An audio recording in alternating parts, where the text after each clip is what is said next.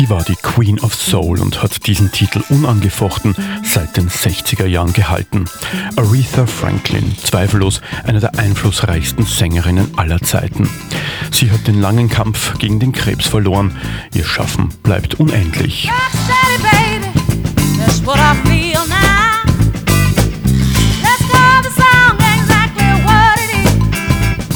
Wir schreiben das Jahr 1967. Die junge Sängerin Aretha Franklin ist vor kurzem zu Atlantic Records gewechselt und hatte gerade ihren ersten Hitparadenerfolg mit der Bluesballade I Never Loved a Man. Mit diesem Song findet Aretha den Stil, der ihr die nächsten 40 Jahre Erfolg bringen sollte. Ihr vorheriges Label Columbia hat noch versucht, sie als Jazzsängerin im Stil von Billie Holiday zu vermarkten, doch es ist der Gospel beeinflusste Soul, mit dem sie ihre Stimmgewalt und ihre Wurzeln am besten zum Ausdruck bringen kann. Nach dem Erfolg von I Never Loved a Man sucht der Produzent Jerry Wexler nach einem Song, der daran anschließen sollte und findet ihn bei einem anderen Künstler, der bei Atlantic unter Vertrag ist, Otis Redding. Im Jahr 1965 hatte Redding einen Song namens Respect geschrieben.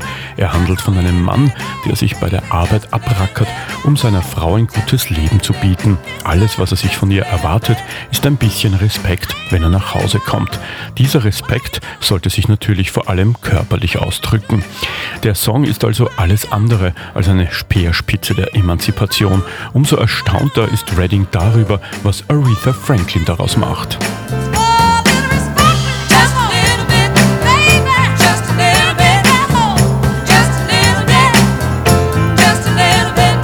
14. Februar 1967 nimmt sie ihre Version des Songs auf.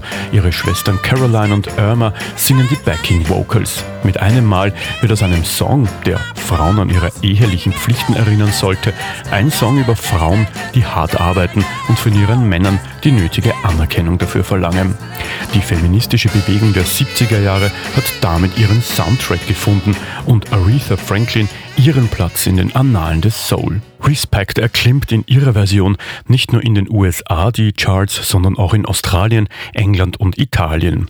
In den folgenden drei Jahren verkauft Franklin Millionen von Alben und hat weitere Hits mit Songs wie Baby I Love You, Since You've Been Gone oder Chain of Fools.